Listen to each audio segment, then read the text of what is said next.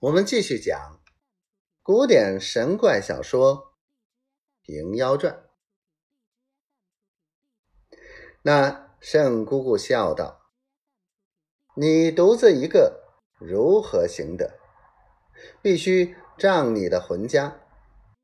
他手下有十万人马相助你，你须反得成。”王泽笑道：“我闻行军一日。”日费千金，暂歇暂停，江湖绝溜。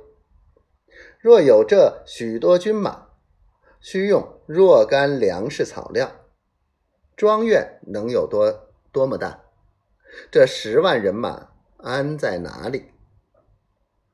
圣姑姑笑道：“我这里人马不用粮草，亦不需屯扎，有急用便用。”不用便收了。王泽道：“推的实却好。”盛姑姑道：“我且叫你看我的人马则个。”盛姑姑叫勇儿入去，搬出两个小笼儿，一笼是豆，一笼是捡的稻草。勇儿搓一把豆，搓一把。稻草，把草一撒，喝声急，就变作两百来骑骑军，军马在厅前。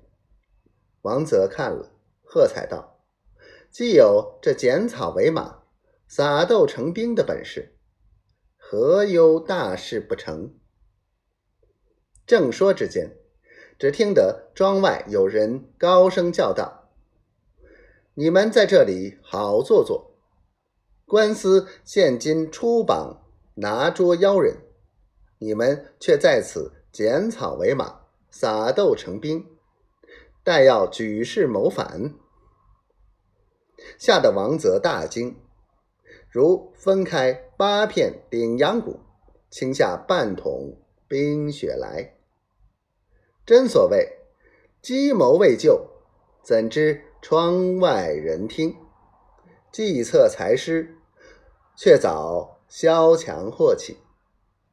正是会师天上无穷计，难避隔窗人窃听。